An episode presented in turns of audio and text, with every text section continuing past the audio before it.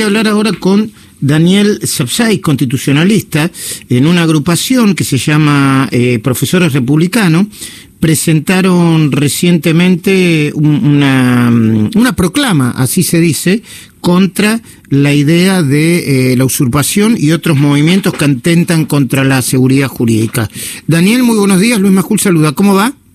¿Qué tal, Luis? ¿Cómo estás? Muchas gracias por llamarme. No, al contrario. Bueno, eh, esto se está complicando y mucho, ¿eh? Porque eh, se sigue planteando una especie de, bueno, primero acciones concretas y luego una especie de resistencia ideológica que del lado de, no solamente de la familia Chévere, de, de de muchos productores del campo, de Entre Ríos y otras provincias, está siendo respondido, este, entre comillas, ¿no? No, no quiero abusarme del término, golpe a golpe. Mira, es gravísimo porque lo que se está poniendo en cuestión es un contenido básico de la Constitución Nacional, que es el derecho de propiedad. La propiedad privada es inviolable, dice el artículo 17.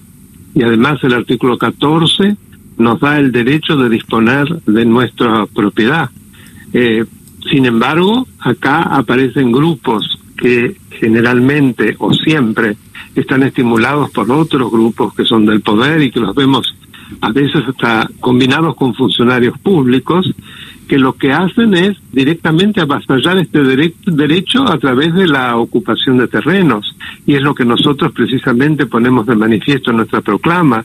El derecho a una vivienda digna no da de ninguna manera la facultad a quien no la tiene hacerse de la fuerza suficiente como para irrumpir sobre propiedad pública y privada, como está pasando ahora indiscriminadamente, y forzando la situación y generando hechos consumados con la connivencia de autoridades, lograr sacar un beneficio. Esto es nefasto porque nos eh, lleva, como decimos también en la declaración, a una situación preestatal, donde el hombre se transforma en el lobo del hombre.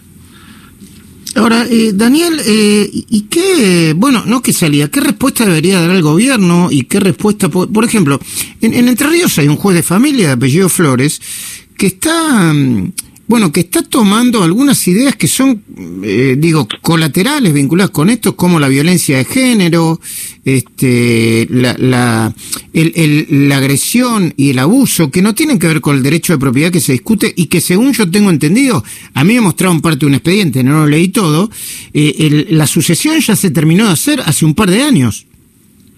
Mira, en el día de ayer, y me llegó de muy buena fuente, circuló una declaración del escribano de la familia, que fue que consumó precisamente la última transacción para el reparto de esos bienes, de la cual surge claramente la cesión que Dolores Echeverre hizo a su madre y a sus hermanos. Eso es indubitable, es una escritura pública. No por casualidad, los dos fiscales que intervienen en el caso pidieron el inmediato desalojo del campo lo que está haciendo el juez es algo absolutamente ideológico. Cuando uno lee la sentencia se pregunta si es que no sabe derecho o lo que está haciendo es actuando como un juez militante que desconoce los principios fundamentales de la Constitución. Él hace un armado basado en un relato que se funda en el, la confrontación de clases y la defensa de la igualdad de género y contra la violencia económica que ha sufrido esta mujer, es decir, él toma esos hechos como válidos y a partir de los cuales, sin ningún tipo de fundamento fáctico y sin dar derecho a la defensa a la otra parte, decide no ordenar el desalojo en contra de lo que los fiscales le están especialmente recomendando, pero además de ello, y en contra de la más mínima igualdad entre las partes, les aplica lo que yo diría un bozal mediático, les impide comunicarse, lo cual no han cumplido y me parece muy bien, porque esto ya es de un desparpajo pocas veces visto.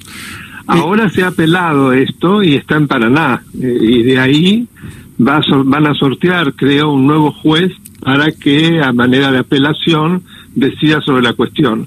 Pero la existencia de estos jueces también es sumamente preocupante, porque no son jueces, son militantes, como lo que pasa con Ramos Padilla en Dolores, ¿no? Sí, sí. Bueno, te iba a preguntar sobre eso, sobre la última decisión, de, sobre el último dictamen de Ramos Padilla, y ya que te tengo, sobre el tema de la Corte Suprema de Justicia, que en estas horas puede haber una definición inminente.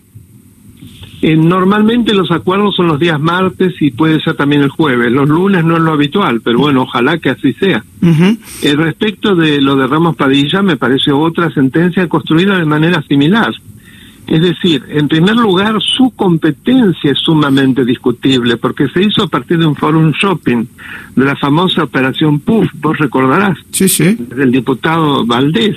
Es decir, generar a partir de un hecho que fue una supuesta reunión en Pinamar entre eh, las personas que a ellos les interesaba, Santoro, creo D'Alessio y no sé quién más. en Pinamar se eh, Echeves grabó a, a, Estornelli y a D'Alessio, sí. Exactamente.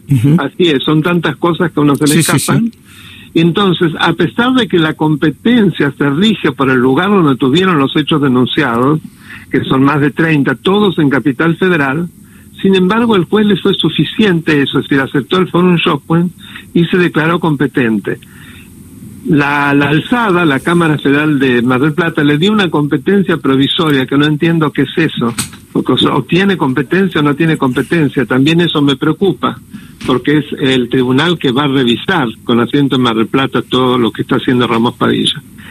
Desde allí recordarás que él pide a la Comisión de la Memoria sí, sí, que de ninguna manera es un órgano auxiliar de la justicia, un delirio sobre la actitud psicológica. Sí, sí, sobre la acción psicológica que tendrían los escritos periodísticos, ¿no? Exactamente. La última vez que se hizo eso fue, la última vez que se hizo eso fue Echecolás, el, el dictador Echecolás, el, el violador de derechos humanos Echecolás, con los escritos de Jacobo Timerman.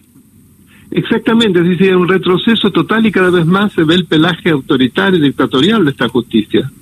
Además, de ningún caso da vista a la parte que está denunciando. Sí, sí, una... una... violación al debido proceso de manera abierta. Un delirio, una gran decepción el juez Alejo Ramos Padilla, de quien me habían hablado bien por por lo, por el, el, por los exámenes que había dado, pero bueno, para mí, sí, desde los antecedentes ya eran muy malos cuando mm. subrogante en Bahía Blanca. Ah, él sí. operó a favor de Baez y a sí, precisamente facturas truchas. Sí, sí.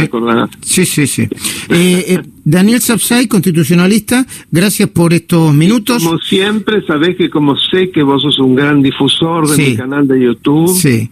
Es Daniel Alberto Sapsay. Daniel Alberto Sapsay, que estamos en más de 30.000 suscriptores, lo cual agradecemos a los que nos están escuchando. Vamos por los 50.000, Daniel. Gracias, ¿eh? Ahí, ahí vamos, ahí vamos. Bueno, muchísimas gracias.